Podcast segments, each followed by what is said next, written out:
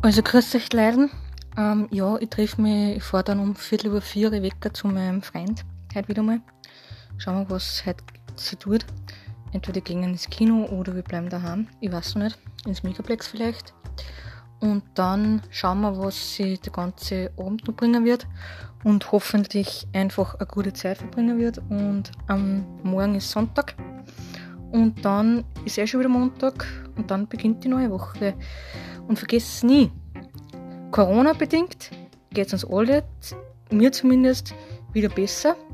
Und man muss immer, immer positiv bleiben, weil sonst ähm, kommt man nie aus dem Schema raus. Man muss immer positiv denken. Habt einen schönen Abend. Für euch bis bald. Tschaußen.